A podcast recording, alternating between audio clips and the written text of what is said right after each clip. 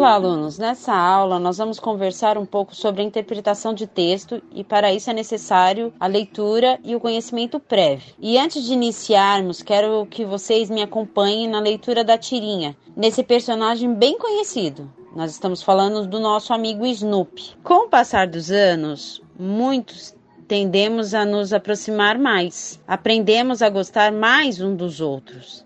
É verdade. Gosto de pensar que você e eu somos mais próximos hoje do que jamais fomos. Achei que ele estava falando de mim e do meu prato de comida. Nessa tirinha nós temos a conversa entre o Charlie Brown e o Snoopy, certo? E o Snoopy vai trazer a quebra de expectativa no final. O Charlie Brown faz todo um discurso lindinho de amizade. Enquanto isso, o Snoopy vai falar Achei que ele estava falando de mim com o meu prato de comida e que eu estou mais próximo do meu prato de comida. Então, para que possamos entender essa tirinha, vamos usar alguns elementos. Um, vamos falar da interpretação de texto e no caso da tirinha. Ela é um gênero textual que se mistura em texto verbal e não verbal, porque temos a imagem, correto? Como vocês têm aí na imagem do Snoopy deitado na casinha, nós vamos entender que interpretar o texto é estabelecer a relação entre o texto e o conhecimento do leitor.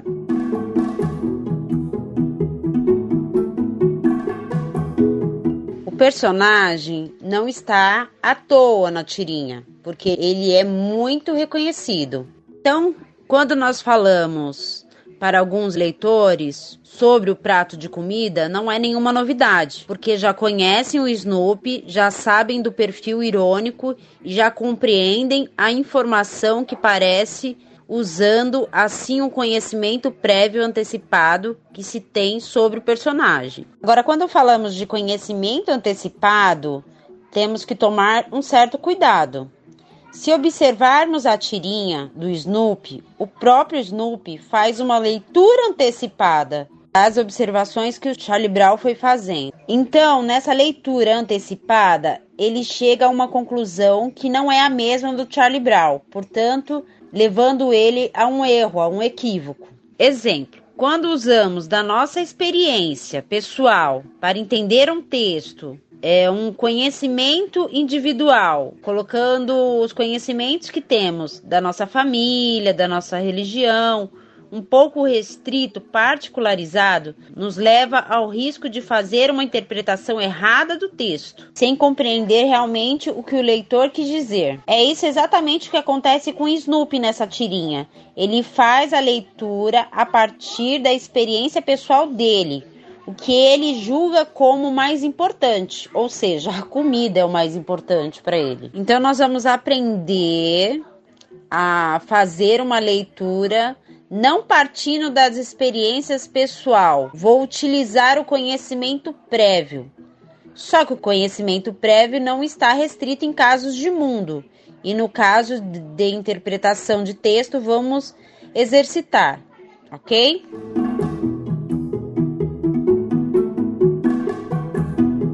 Nós temos aí mais de um conhecimento que está listado na figurinha principal, que seriam três. Primeiro se trata do conhecimento linguístico. O que é o conhecimento linguístico?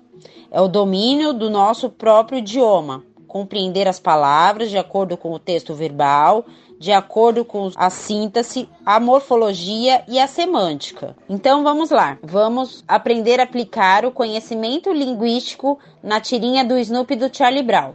Podemos observar na tirinha que o Charlie Brown usou várias vezes o advérbio mas, de intensidade. O advérbio mas tinha a função de reforçar o sentido, mostrar o quanto com o passar do tempo, a amizade deles se interligou. Vemos então que para fazer essa interpretação eu estou usando um movimento linguístico, ou seja, que a palavra mas significa ela é uma palavra de intensidade. Então estou aplicando um domínio que tenho sobre o meu idioma.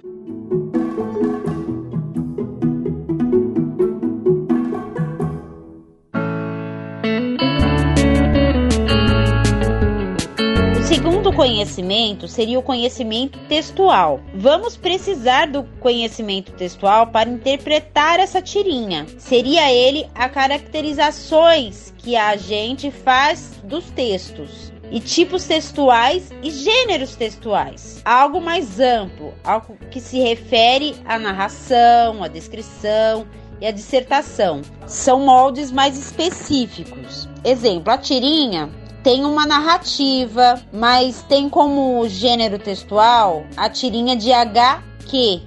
Ela é diferente da história em quadrinho pois ela é uma revista, a história em quadrinho é uma revista, tornando a narrativa mais longa com informações mais específicas dos personagens e conteúdos. E no caso, a tirinha que é mais curta, a HQ, ela tem poucas informações e tem como ser tem que ser mais objetivas. A tirinha HQ, ela surge em qual dos suportes, qual dos gêneros?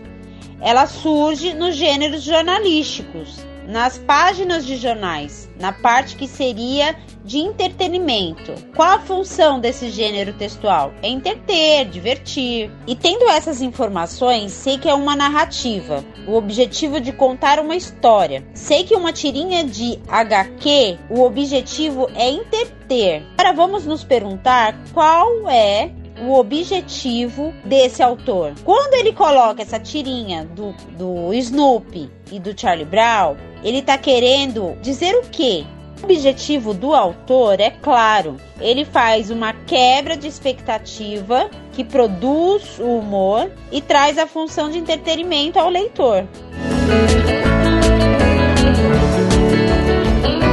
Por fim, vamos falar do conhecimento de mundo seria o que está claramente no conhecimento, no meu conhecimento prévio. É o conhecimento que eu tenho antes mesmo de ler o texto. São as informações que eu trago para o texto da minha formação individual, ou da minha família, ou de grupos restritos, as informações mais amplas. Por isso, o conhecimento de mundo é muito mais amplo, dando assim uma ideia de cultura geral.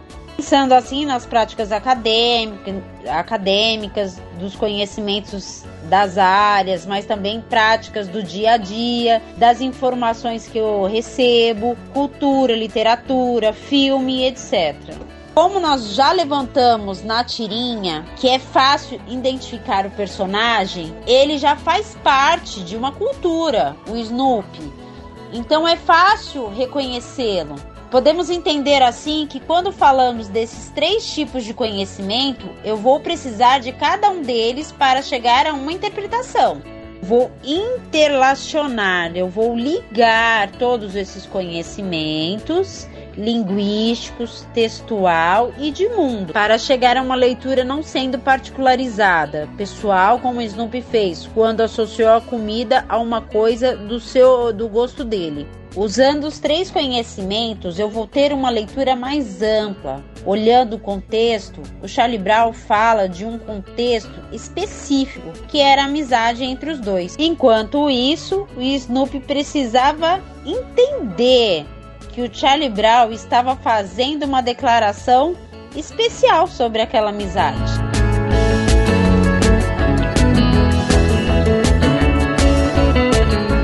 Bons estudos, até a próxima, Márcia Lima. Não deixem de fazer as atividades. Um abraço virtual para todos vocês.